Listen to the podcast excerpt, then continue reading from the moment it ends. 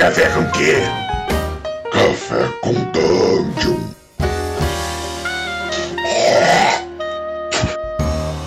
Bom dia, amigos do Regra da Casa. Estamos aqui para mais um Café com Dungeon, na sua manhã com muito RPG. Meu nome é Rafael Balbi e hoje eu tô abrindo aqui um pacote enquanto eu bebo meu café. Vamos ver esse pacote, o que, que tem dentro? Um recebido? Olha só. Nossa, é uma herança. Será que eu sou. Cara, eu sou parente de Cutulo? Tem uma herança de Cutulo aqui pra mim. A gente vai falar do Herança de Cutulo, da Herança de Cutulo hoje, um RPG aqui do, do Jefferson Pimentel, que está em financiamento agora. E, bom, essa aí é a nossa coluna de Cutulo, ainda não batizada pela galera, mas que em breve já vai ter um nome, a gente vai votar. Então, Aline, a coluna é tua, toca aí. Beleza, Balbi. É, então é isso aí, estamos aqui hoje tomando um cafezinho, olhando as nossas árvores genealógicas para ver se a gente tem realmente algum, alguma herança, algum parentesco ou se é só insanidade que vem disso mesmo, né? e a gente está aqui então para trocar uma ideia com o Jefferson Pimentel. E aí, Jefferson, tudo bem? Tudo jóia? Tá tomando o que hoje? Eu tô tomando um chazinho de camomila para ver se dá uma acalmada nos nervos, porque escrever sobre Cthulhu não faz muito bem pra, pra sanidade do sujeito, não. Quando você olha pro abismo, né, cara? Você olhar pro abismo não é nem tão ruim, não, mas quando o abismo olha de volta, meu amigo, o nosso tá feio. Como é que surgiu aí essa ideia, Jefferson, de querer escrever um, um sistema, né, baseado em Cthulhu? De, faz muito tempo que vocês estão com esse plano aí, conta um pouquinho pra gente. É, um tempinho atrás, é, eu, eu, jogo RPG há um bom, bom tempo, há 28 anos, sempre Dungeons Dragons e os outros sistemas, Call of Cthulhu e tudo mais. E sempre tinha um materialzinho desenvolvido, um livreto, muito material gratuito na internet, os amigos aqui. Acontece que no final do ano passado se materializou o primeiro projeto físico meu, o Vampiro Sozinho na Escuridão, que é um RPG solo voltado à, à mítica imagem do vampiro como personagem. E a gente fez um financiamento coletivo muito legal pelo Kikante. Conseguimos não só bater a meta, como bater metas extras. Conseguimos, é, em meio à pandemia, correr com a gráfica e tudo mais, entregar o livro dentro do prazo. E pouquinho tempo depois engatamos o segundo projeto de uma, uma pequena lista que temos aí.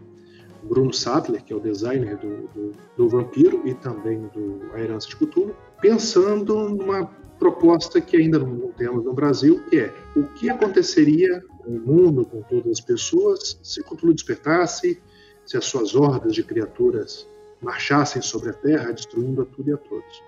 Nós temos alguns desses jogos é, no cenário mundial, mas nenhum ainda aqui no Brasil. Então, sob essa ótica, todo aquele trabalho que os, os, os investigadores fizeram no Call no Rastro de Cthulhu, não deram certo. E, no final das contas, como o velho Castro disse no conto clássico, no, no conto clássico Call of Cthulhu, não importa o que você vai fazer, quando as estrelas se alinharem, Cthulhu vai vir. E Cthulhu veio nesse, nesse joguinho que a gente desenvolveu. Uhum. Então a ideia de, desse sistema de vocês é que os deuses antigos já despertaram, a Terra já sucumbiu a tudo isso e agora a humanidade tem que lidar com as consequências disso. Exato, os grandes antigos despertaram, junto a eles todos os seus feitiços, toda a sua magia, todo o seu poder despertou junto é, porque eles não estavam mortos, né? É, tinha, tinha uma morte em vida no caso do Cthulhu, eles estavam aprisionados por uma força superior, e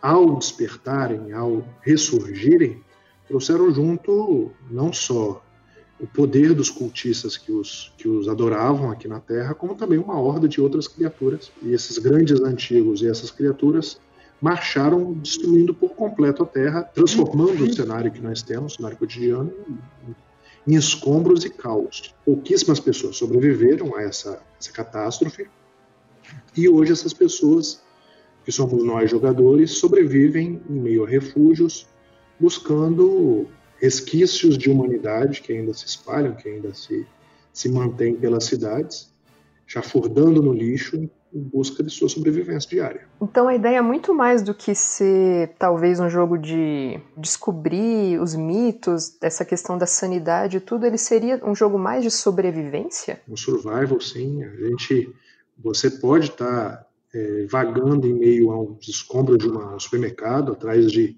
comida enlatada, ou numa, numa farmácia meio em escombros, meio quebrada, meio destroçada, atrás de medicamentos, e lá você encontrar um abissal rasgando os restos de um outro sobrevivente. Então, assim, tem essa pegada de Cthulhu, essa pegada do horror, mas com uma forte influência do survival, das histórias de sobrevivência, da busca. É, nós temos regras para craft, para construções e ofícios, para reforçar. Existem combates contra as pessoas que foram enlouquecidas pela loucura de Cthulhu. E também tem um quê de, de, de traição, de suspense, porque você não sabe se aquela pessoa que você resgatou para dentro do seu, do seu refúgio, que você salvou de um grupo de assassinos, de um grupo de cultistas, realmente mantém a sua sanidade. Você pode estar trazendo para dentro do seu refúgio é, uma pessoa completamente enlouquecida que pode amanhã ou depois te entregar as crias de Cthulhu ou simplesmente te matar enquanto você dorme. Então, assim, o horror não é só aquele horror cósmico de Cthulhu, mas também é um horror bem tátil, um horror bem, bem mundano do não ter o que se alimentar, é, adoecer e, e, e, morrer de doenças e ferimentos, ou ser traído pelas pessoas. É, ser traído por outros sobreviventes. Aqui, não só cultistas são perigosos, os outros sobreviventes também são perigosos, registram um perigo para você. Então, assim, é algo bem diferente daquele cenário pulp, aquelas, aquelas investigações, é, que muitas vezes você não tem relação nenhuma com, as, com o mito. Ali, é, aqui a desgraça já aconteceu, o futuro já está perdido, é, não tem como você voltar no tempo para impedir esse tipo de coisa, não. É a sua sobrevivência diária é assim, a proposta é uma jogatina que começa e tem começa o, contador para se tornar terminal, tanto com a loucura como a morte por inanição por parte dos sobreviventes. É algo assim bem bem mais pesado, mais mais é, visceral, por assim dizer. Uhum, eu ia falar visceral, era justamente a palavra que eu ia usar.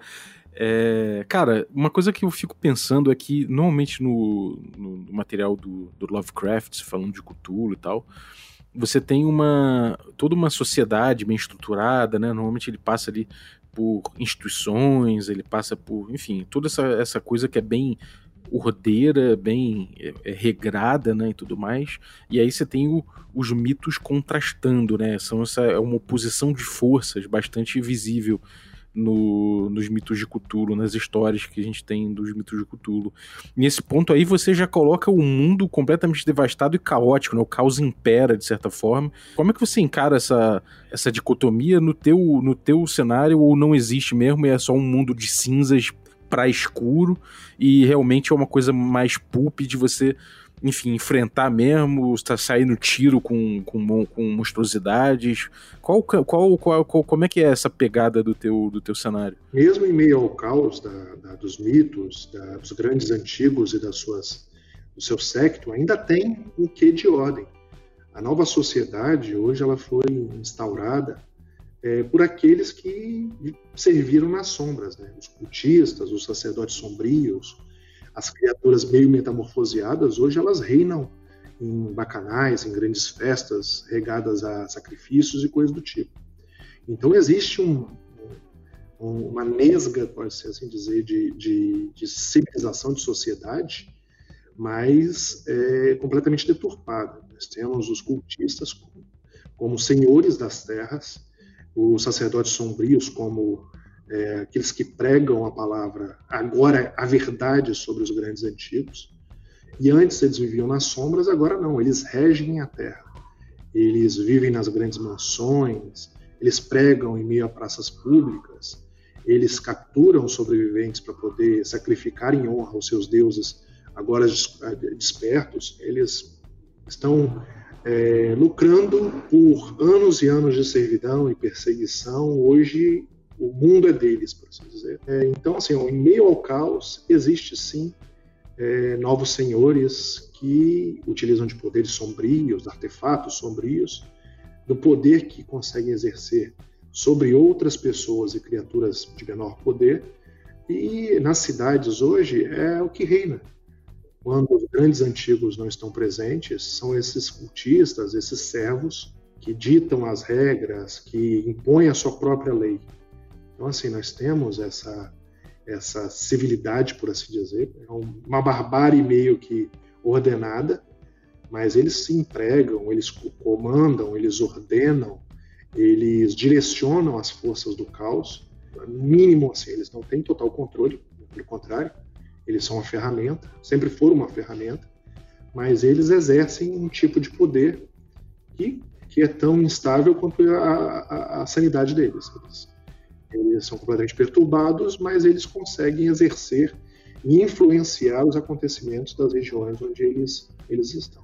Uma coisa que eu estava vendo aqui que pareceu bem interessante, né? Normalmente no, nos contos do Lovecraft são personagens solitários, né? Que vão atrás e acabam se deparando com as situações que envolvem os mitos, né? Nunca são grandes grupos.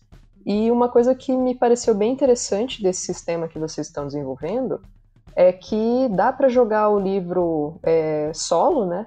Ou só com um grupo, mas sem um, um, mestre, um narrador, e também com o mestre e o narrador. Você, como é que funcionam aí essas, essas três formas diferentes de jogar a herança de Cthulhu? O Vampiro, o livro antecessor a ele, ele surgiu numa comunidade chamada Solo RPG, que é uma comunidade muito legal do Facebook, onde o jogar solo, é, jogar sozinho ou sem a ajuda do mestre é muito forte. A gente tem uma profusão imensa de cenários e jogos. E lá eu comecei rascunhando alguns desses jogos, migrando alguns dos RPGs clássicos para o formato é, é, solo, que não é aquele aventura solo que a gente tem do Steve Jackson, aquelas clássicas aventuras de pular número e tudo mais. A gente trabalha com uma, com uma ferramenta de oráculo que existem várias. Eu utilizo no Vampiro e vou utilizar no, no, no Cthulhu uma ferramenta de binário, que você pergunta o oráculo sim ou não, é, sim embaixo, esquerda, direita, e com a rolagem de um D10, que é o dado utilizado no sistema, você tem aquela resposta que vai te conduzir para um novo, um novo caminho. É, além disso, é, nós temos tabelas que é, emulam eventos dos mais diversos, desde o encontro com uma criatura, até o encontro com o NPC. Nós temos tabelas que criam é, elementos básicos de um NPC. E essas tabelas, é, elas permitem a, gerar aproximadamente uns 150 mil eventos diferentes. Então, assim, você pode jogar durante muito tempo, é, haja repetição. Por que isso?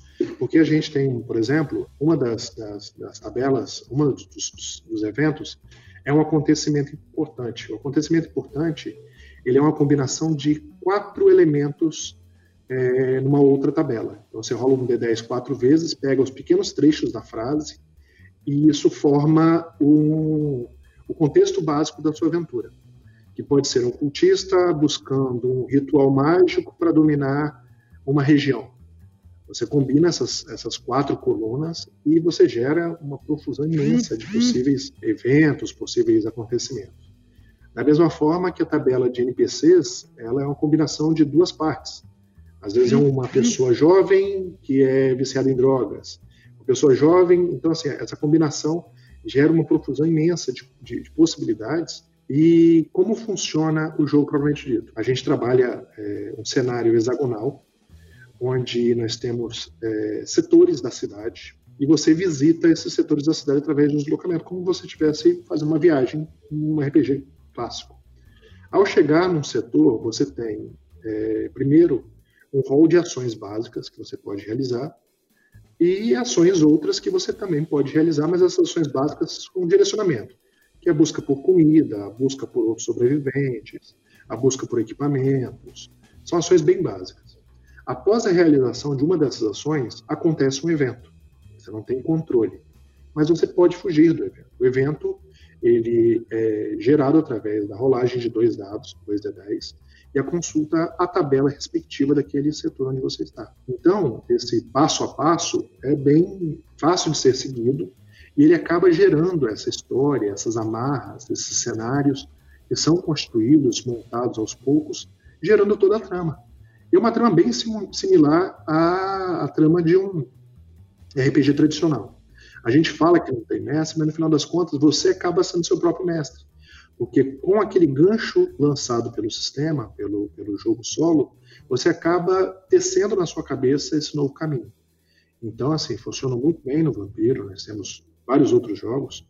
Nós temos o Ronin, do Thiago Junges. Nós temos o Nômades, do Marcelo Colar. Nós temos outros jogos em desenvolvimento. E essa mecânica é uma mecânica muito legal. E não é nova. Ela nasceu quase junto do, do, do RPG lá no passado. É, nós, os criadores do Dungeons Dragons também criaram me mecânicas para uhum. simular o jogo, o jogo sem a necessidade de um mestre falando qual é o caminho a ser seguido, mas sim utilizando mecânicas de geração de propostas, de probabilidades, para que vá se desenhando o seu caminho. Então, no, no Vampiro e no Cthulhu, nós temos o jogo solo, que é utilizado, é, onde são utilizados esses oráculos, essas tabelas geradoras. Nós temos o jogo cooperativo, onde um grupo de jogadores também se utilizam.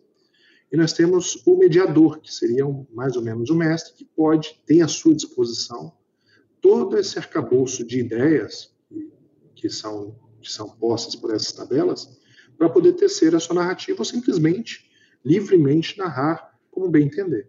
Então, assim, mesmo sendo um livreto extremamente enxuto, nós temos o sistema de regras também enxuto, que é o mesmo sistema de regras do Vampiro, e também de outros jogos à disposição nesse, nesse solo RPG, nesse grupo. Lá eu desenvolvi uma, um joguinho de Star Wars, mas lá também tem um joguinho de Senhor dos Anéis, um joguinho de Game of Thrones, é, com mecânica solo para você estar tá jogando esses grandes cenários é, sozinho ou cooperativo. Você tem então três modos de jogo, né? Você tem o jogador solo, o grupo de jogadores e o mediador, né? O que é o, que é o tradicional. Você, você vê algum desses três como sendo um principal é, uma proposta principal do seu jogo ou realmente são, são é uma coisa completamente opcional? Não sei como é que foi isso na hora de fazer o design. O design principal é focado no jogador solo.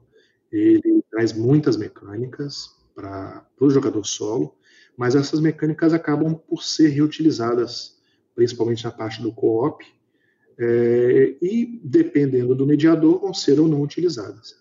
O, jogo, o livro é focado principalmente nessa parte de jogo solo, mas as mecânicas são. A criação de personagens é muito rápida, você cria uma personagem em menos de cinco minutos. Neste jogo tem uma novidade, porque além de criar o personagem e criar o seu cenário, você cria também o seu refúgio, o seu refúgio inicial, que é onde você está sobrevivendo. Você pode aumentar esse refúgio, você pode qualificar esse refúgio, você pode procurar um outro refúgio. É, isso se desdobra de uma forma muito Walking Dead, por assim dizer, onde os caras têm um refúgio, depois buscam uma melhoria, buscam recursos, acontecem eventos e coisas do tipo, e você acaba sendo jogado de um lado para o outro. É, isso funciona muito legal. Tanto no, eu já, já narrei, inclusive, online, é, usando o papel de mediador, o vampiro, funciona muito bem. A gente testou bastante todas essas três mecânicas e deu um, um retorno muito legal. O pessoal tem curtido bastante. É, eles têm feito diários das, das vidas dos seus vampiros, é, diários online, inclusive, dizendo qual a situação do seu vampiro, o que está acontecendo com o seu vampiro, é, como o seu vampiro está uhum. nascendo. E nós temos uma proposta futura também, de junto ao site que a gente está em desenvolvimento, tecer é, cenários de, de, como você monta a, a sua cidade, o seu cenário, colocar à disposição do pessoal um espaço para que eles coloquem, transformem as suas cidades natais em cenários para o vampiro, cenários para o Cthulhu. É, durante o desenvolvimento do Cthulhu, a gente manda material extra. Nós já adaptamos a Amazônia para o cenário. O que aconteceria com a Amazônia é, caso Cthulhu despertasse, caso sua horda se, se, se manifestasse. A gente fez isso com a Amazônia, fez isso com o Espírito Santo, que é a minha cidade uhum meu estado natal. Fizemos isso com Brasília, é, cada um um aspecto totalmente diferente. Brasília, por exemplo, se tornou um lar de Rastur, que é o indizível, o rei de amarelo. É, e a gente cria proposições e cada jogador vai poder criar não só o seu cenário, a sua cidade, como criar propostas para a sociedade. No, no livro, a gente já liberou, ele já vem com Arkham, que é a, a, casa, por assim dizer, de Cthulhu, é, e a gente também está colocando à disposição como extras as outras cidades que fazem parte do Lovecraft Country, é essa, essa região do Lovecraft. A gente já liberou não só é, Arkham, que é o básico, como também Innsmouth e Dunwich. É, e também nós temos é, Kingsport para poder liberar. Então, assim, a gente vai tecendo esse cenário, esse cenário, é, você vai poder viajar entre as cidades. Então, no final das contas, é um cenário vivo, em que suas ações vão ou não transformar o cenário. É algo bem legal, assim, algo bem, como eu disse, é, é diferente, mas assim, se você pegar a métrica do RPG é bem respeitada. E dentro dessa, desse funcionamento dele, é, me parece que, então assim, uma aventura é, normal, assim, comum seria uma busca de, de suprimentos, de materiais de sobrevivência, e pensando a longo prazo, uma campanha seria mais um, um fortalecimento desse refúgio, dessa comunidade? Como que, nos, nos playtests, e como que vocês imaginam que seria aí uma uma campanha longa desse sistema? Quais são os objetivos mesmo dele? os próprios livros, tanto o Vampiro quanto esse, eles indicam estruturas tanto de metas, que seriam mini-aventuras, é, passos a serem seguidos, e o modelo de campanha. O modelo de campanha, a proposta do modelo de campanha seria realmente um conjunto de metas a serem alcançadas, um conjunto de pontos a serem alcançados, com um objetivo é, maior em busca de um objetivo maior. É, como, por exemplo, no A Herança de Cthulhu, a gente tem a ah, De Volta para Casa. Você acaba de chegar na sua cidade natal e você tem que fazer uma série de metas. É uma mini campanha, é uma campanha que a gente usa como exemplo, é, em que você tem que chegar na sua cidade natal totalmente destroçada, junto à sua esposa e seu filho, é a proposta, e você tem que ali é, desenvolver todos os aspectos básicos para a sua sobrevivência. Então, uma campanha inicial seria essa: de encontrar um refúgio, conhecer o cenário próximo, buscar os recursos básicos, é, alcançar metas, dando checklist dessas metas. E esses, essas metas, ao serem executadas, elas acabam por é, liberar esses eventos. E os eventos, eles são os mais caóticos possíveis. Eles, assim, por mais que eles eles sigam essa linha de raciocínio, eles sejam tenham lógica, eles podem acabar descambando por coisas do tipo você encontrar um sacerdote, durante as suas andanças, você encontrar um sacerdote sombrio fazendo uma, um, grande ritual em praça pública é, para uma centena de, de, de pessoas insanas em meio a sacrifícios humanos. Então, no final das contas, aquele, aquela, aquele simples evento, que você pode ou não se relacionar, ele acaba por alterar e criar vários ganchos para desenvolvimentos futuros. É, o que foi aquele ritual? Foi o empoderamento daquele sacerdote sombrio, é, entendeu? Ele começa a criar uma série de elementos que você pode ou não investigar, mas eles aparecem a todo momento. É, você pode encontrar um Dagon aqui nesse cenário. O Dagon e a Mãe Hidra não são duas únicas criaturas. Com a vinda de Lovecraft, com a vinda de Cthulhu, é, mostrou-se que o Dagon e a Mãe Hidra, na verdade, são criaturas, são, são mais de uma, e são os progenitores dos abissais. Eles existem em números pequenos, mas eles existem mais de um. Então é arriscado você encontrar é, um Dagon rastejando por seu corpãozinho no meio da, da cidade. Você pode encontrar uma mãe hidra em meio a um reservatório antigo de água e ali dando cria para seus, seus abissais. Então as coisas começam a criar uma série de ganchos com base nesses eventos, que você pode ou não estar se envolvendo, mas você sabe que se você não se envolver, algo ruim vai acontecer. E esse algo ruim também acontece no jogo. Eu tenho um, um jogo chamado Armageddon, The End of Times. Cara, as suas descrições me evocam muito, muito, muito esse cenário. Por mais que no, no, Armageddon, que é um jogo antigo dos anos 90, né? Você tem, tem uma diferença clara que é, você pode jogar com qualquer coisa no Armageddon. Você pode jogar com um deus, um semideus, um atlante, um mago poderosíssimo ou um, um, merda qualquer, mas essa coisa do, do Cthulhu ter dominado, né, do que ele coloca como uma, uma, um deus antigo, ele não fala Cthulhu exatamente, mas ele coloca, né, essa essa, esses deuses antigos chegando e tudo mais, e tomando conta, assassinando o Papa em, em, em cadeia nacional de TV. Quais são as, as influências que você teve para esse cenário aí, para esse jogo como um todo? Não só Armageddon serviu como, como inspiração para o cenário, como o Unisystem também é uma forte inspiração do sistema que eu tenho, do sistema que eu utilizo. É, o sistema é simples, ele é baseado em três atributos, corpo, mente e espírito, certo? Eles são graduados normalmente em 2, 3 e 4. E caso você tenha uma perícia em determinado campo, você tem um bônus de mais 2 na rolagem. Então você rola um D10, olha o Unisystem aí, e o número alvo é 10, e não 9 do Unisystem. E todos os números superiores ao 10 são bônus de poder, que você utiliza para uma série de coisas.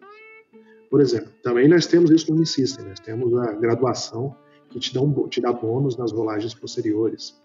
É, por exemplo, se você faz um ataque com seu corpo 3, você tem a perícia do seu ataque, por exemplo, ataque à distância, então você rola mais 2. E você rola um 8 no dado, você consegue um 13, então você foi bem sucedido, que você bateu 10, e você ganhou 3 de bônus de poder. Esse 3, no caso, ele é aplicado ao dano, que é um dano fixo.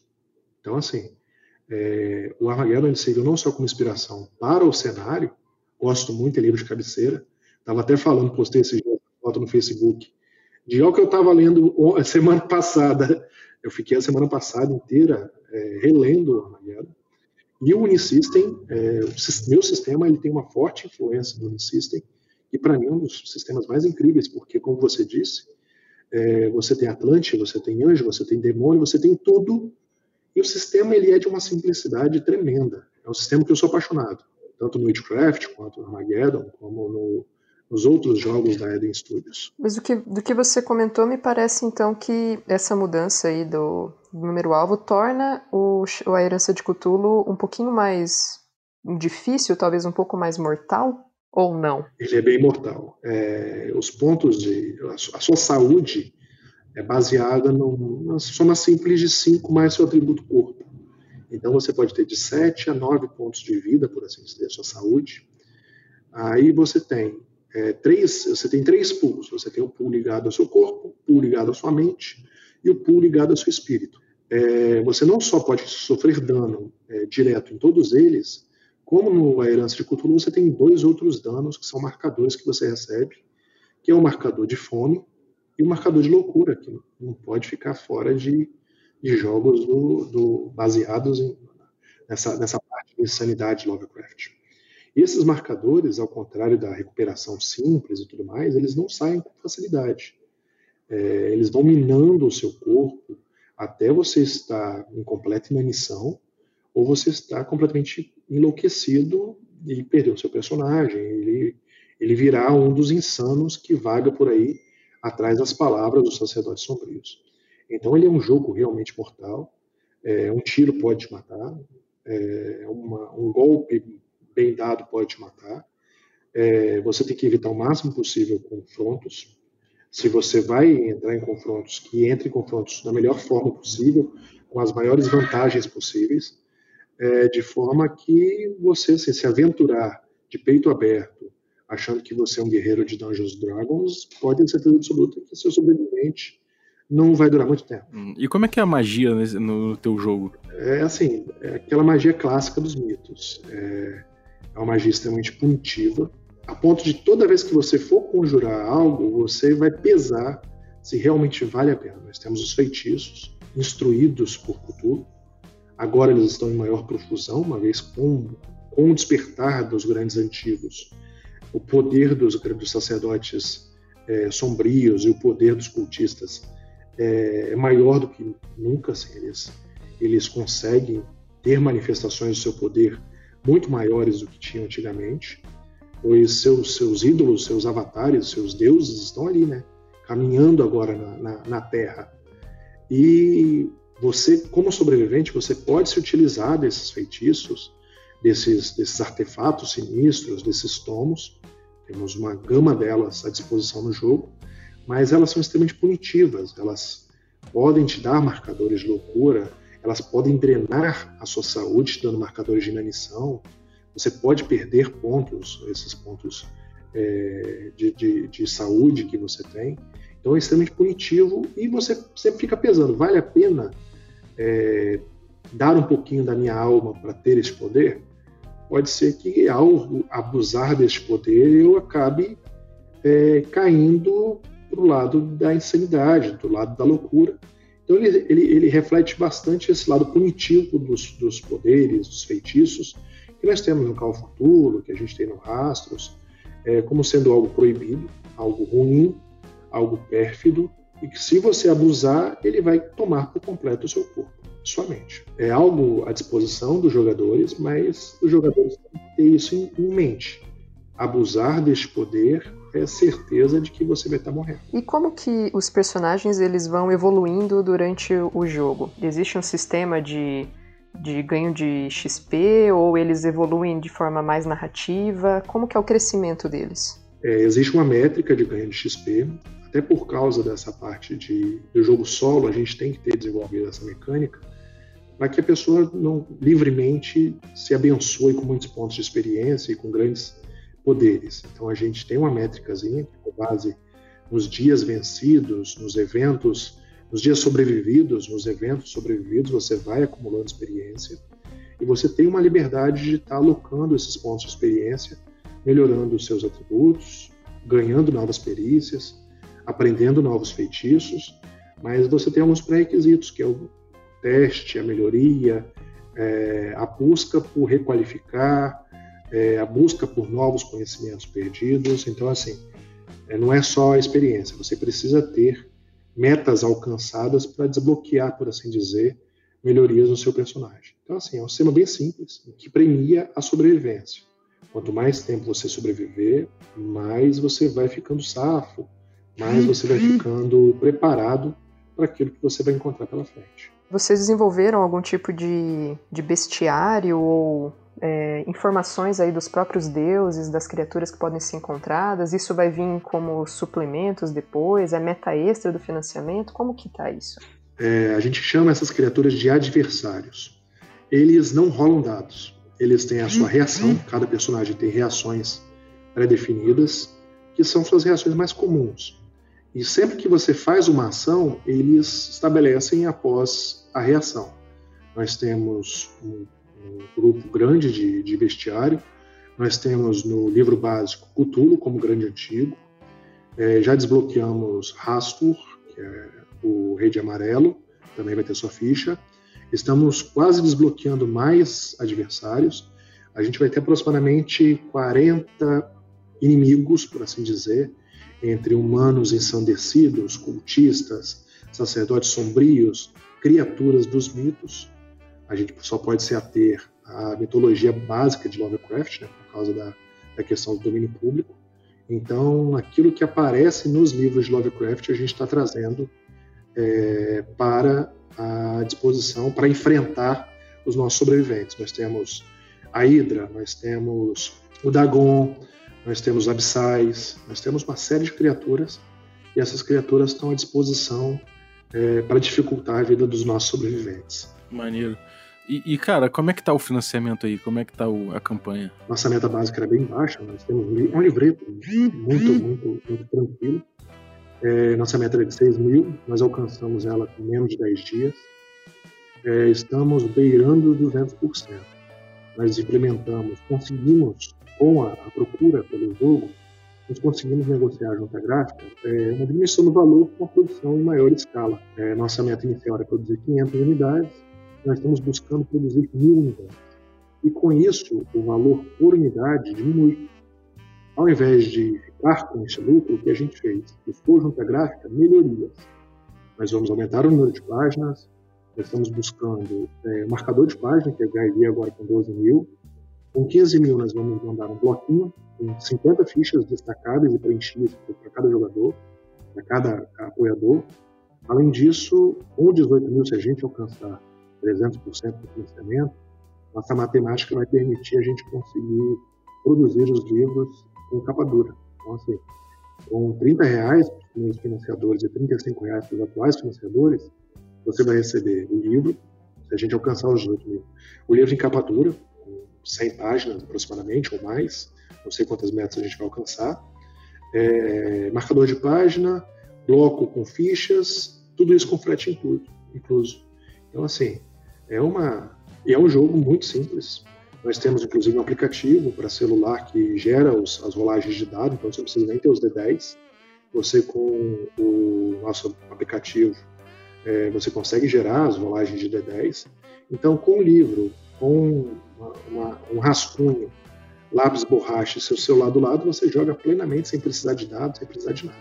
Então, assim, é um livro muito acessível, tem tudo que você precisa, regra, ambientação, é, as mecânicas, a parte do mediador, de forma muito enxuta, de forma muito funcional, e de, tá, tá, tá, a gente está tendo um bom feedback dos, dos apoiadores do Vampiro, é, do material que a gente está mandando para o Cthulhu. O pessoal está gostando bastante da arte, o Bruno, é, o Bruno Sattler, que é o designer, foi o designer do Vampiro, e é o designer do, do A Herança, ele é muito caprichoso, o pessoal está gostando bastante do, das, das, das, primeiras mostras que a gente está passando aí.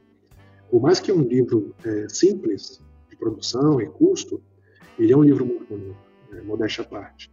É, ele tem um trabalho de, de layout muito legal, o vampiro ele tinha gotas de sangue, rastros de sangue, marcas. E o Cthulhu ele está indo numa linha bem parecida, uma pesagem, um verde, musgo, um preto, é, cores bem bem pesadas assim.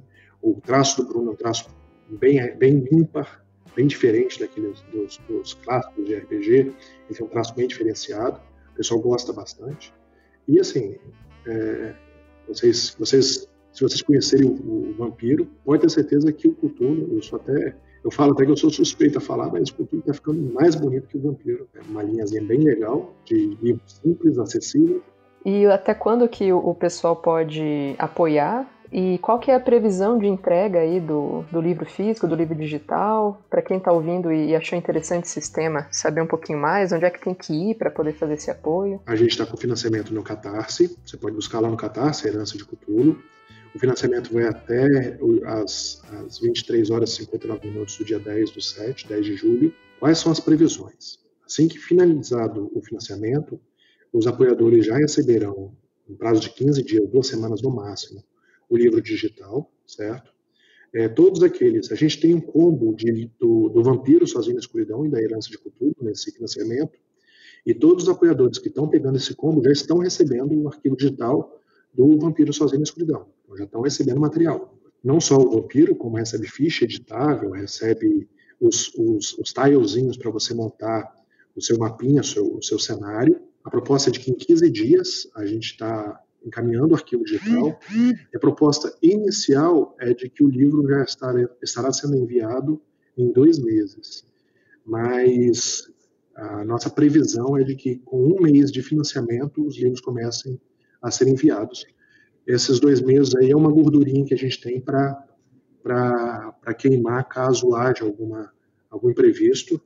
Mas, por exemplo, no Vampiro, nós cumprimos é, regiamente o, o envio do material digital em 15 dias e estava especificado 15, dois meses para o envio é, do livro físico, nós enviamos em dois meses, mesmo em meio a corona, mesmo em meio a correios funcionando com, dificuldade, a gente atendeu o prazo nosso primeiro produto e pretendemos também manter o prazo de entrega no segundo produto. Pode ir lá no catarse.me barra herança de Cthulhu 58DE, tudo com underline entre as palavras, que aí você pode ver o, o projeto dele aqui participar nessa reta final aqui, que já está garantido, então, cara, é só correr para o abraço, só chegar lá, garantir o seu, Pô, o preço tá justíssimo, então, cara, e já tem um projeto aí vingado, porra, com, com, elogios, então é uma, é uma aposta certa. Eu acho que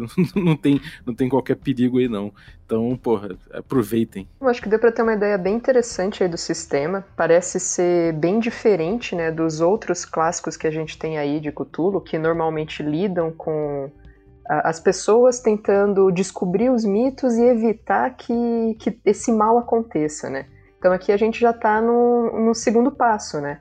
O, o pior aconteceu, e aí o que, que vai vir depois? Então, bacana, né, essa mistura aí de Cthulhu com uma coisa mais sobrevivência, né, e tudo mais. E é diferente do que a gente tem.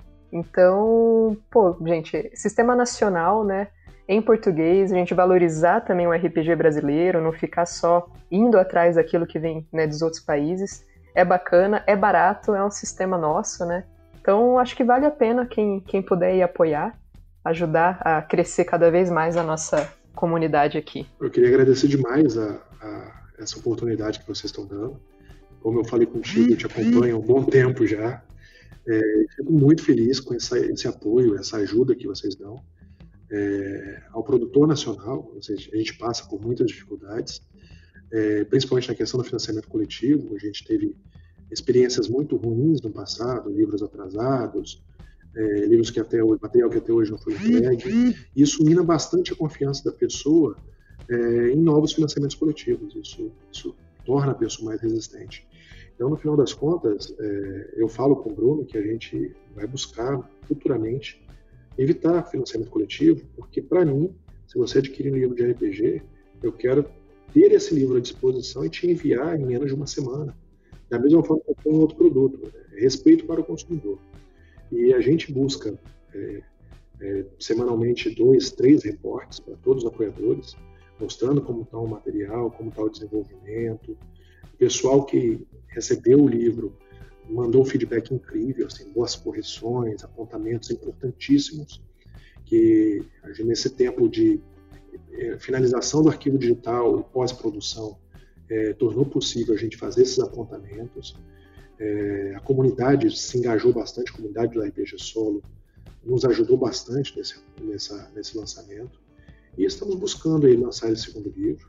Quem sabe qualificá-lo a ponto de todo mundo estar recebendo esse livro em capa dura, bonitão. É, vai ser um sonho para a gente se a gente conseguir alcançar esse, esses desbloqueios, essas metas. Vocês que já produziram sabem a dificuldade de lançar um livro em capa dura, é, principalmente um livro a ser vendido por 35 reais, já com frete incluído. Então, assim, é uma busca, é uma dificuldade, é, não são promessas vazias, a gente foi muito junto à gráfica, brigou muito por esse valor, de forma que, com mais pessoas nos apoiando, a gente possa dar essa qualificação e entregar um produto melhor, porque esse produto melhor, no final das contas, acaba é, sendo muito favorável aos nossos produtos futuros. A gente não quer parar por aqui. Então, assim, a gente agradece demais, Rafael, Aline, é, por essa oportunidade que vocês deram a gente. É, o Bruno, infelizmente, não pôde estar aqui, porque hoje é aniversário da esposa deles. Convidamos vocês para conhecer o projeto, para conhecer a proposta. Se você não conhece o, o, Vampiro Sozinho na Escuridão, entre em contato com a gente. Nós temos alguns livros, nós temos a venda na editora New Order. O Anésio e o Manjuba abraçaram essa, esse primeiro projeto da gente. Seven hoje lá tem o Vampiro à disposição à venda no site da New Order algo extremamente interessante para a gente. Logo, logo o Vampiro vai estar em língua inglesa também.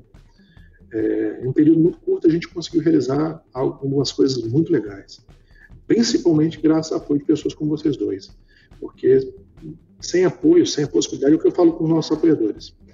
É, o projeto só se torna possível graças a vocês. Então vocês mandam. Se vocês não estão sendo bem atendidos, puxa a orelha da gente e fala, não está legal, porque nada é justo. Né? Você está pagando, então você tem total direito de chamar a atenção, total direito de pedir uma correção, pedir uma melhoria, e a gente está aqui para isso. Valeu pelo, valeu pelo conteúdo e, pô, boa sorte aí no, no restante da, da campanha e que, pô, todas as metas sejam, sejam alcançadas e batidas aí. Um high five aqui, um, um, um high five virtual por conta desse, desse bom gosto aí do Armageddon que é uma belíssima, belíssima influência. eu, eu, lá no passado, eu tinha um sonho da gente ter aqui no Brasil os produtos da Eden Studios. Né? Infelizmente, a gente não tem Witchcraft, gente, em língua portuguesa a gente não tem nenhum deles. E são materiais muito, muito interessantes que poderiam estar aqui, né? A gente pega o, o, o Witchcraft é coisa de doido. Você num livreto só, você tem um resumo de tudo. E, o livro gratuito, né? Os caras liberaram gratuitamente em inglês. É um sonho, quem sabe aí, as editoras aí entrem em contato com a, com a, com a Eden Studios, ver se vocês conseguem liberar. Tem muita coisa legal, nós temos o Flash Must Be Eaten, nós temos é, uns títulos muito massa para poder trazer aqui para o mercado nacional. Fechou, nossa primeira entrevista da coluna. Valeu mesmo, Jefferson. Muito obrigado aí pela sua participação. Vai dar tudo certo aí no financiamento, que já está garantido, né? E as portas ficam sempre abertas aí. Vamos manter essa parceria. Fechou. Então é isso aí. Muito obrigado, você que ficou ouvindo a gente até agora. Finalizando nossa primeira entrevista aqui na coluna de Cutulo. Muito obrigado, Aline. Valeu, Jefferson. E queria agradecer também aos nossos assinantes que tornam isso tudo possível. É, nossos assinantes nível Café Expresso, os Café com Creme e também os nossos assinantes do nível Café Gourmet, que vou agradecer aqui é, o Ricardo Mate, o Adriel Lucas, o Rafael Cruz, Erasmo Barros, Rafael Caetano Mingorance, Xerxes Lins, Pedro Cocola, Diogo Nogueira, Ulisses Pacheco, Matheus Hamilton de Souza e Denis Lima. Galera, muito obrigado pelo apoio de vocês todo mundo que participa aí do nosso grupo de Telegram também. Se você é apoiador e ainda não participa do grupo de Telegram, vai lá, que ainda tem gente que não que, que não tá participando. Então entra lá que as discussões são muito maneiras. A galera de todas as colunas tá lá, trocando ideia. A Aline, o Sembi, o Brave Sword da coluna de D&D, essa galera, o, o Joga, todo mundo lá tá, tá, tá, debatendo, trocando ideia. Mais os membros do, do, do nosso grupo, que, cara, é uma galera que curte trocar ideia sobre RPG com bastante profundidade até. Então, todo mundo ali curtindo o RPG nesse, nesse nível de discussão aí que você está acostumado. Então, pô, muito obrigado, valeu. picpay.me barra café com dungeon. A partir de 5 reais você participa desse grupo. Muito obrigado, Felipe Mendonça, pelas vozes da nossa vinhetinha de hoje. Ficou muito engraçado, eu fiquei imaginando as duas criaturas bebendo um cafezinho, cara. Valeu mesmo. E se você quer também ouvir sua voz na nossa vinheta, pode mandar o seu áudio pro nosso WhatsApp, que vai ficar no descritivo do episódio. É, você saiba que se você mandar, você já consente no uso no podcast, na vinheta, né, especificamente, o uso do fonograma que você mandar, beleza? E da sua voz e da voz de quem você mandar ali. Pode ser, de repente, você sozinho, ou você e seu filho, sua filha, sua mãe, seu pai, sua namorada, esposa, não tem problema. Podemos usar todos desde que consintam no uso. Muito obrigado e até a próxima.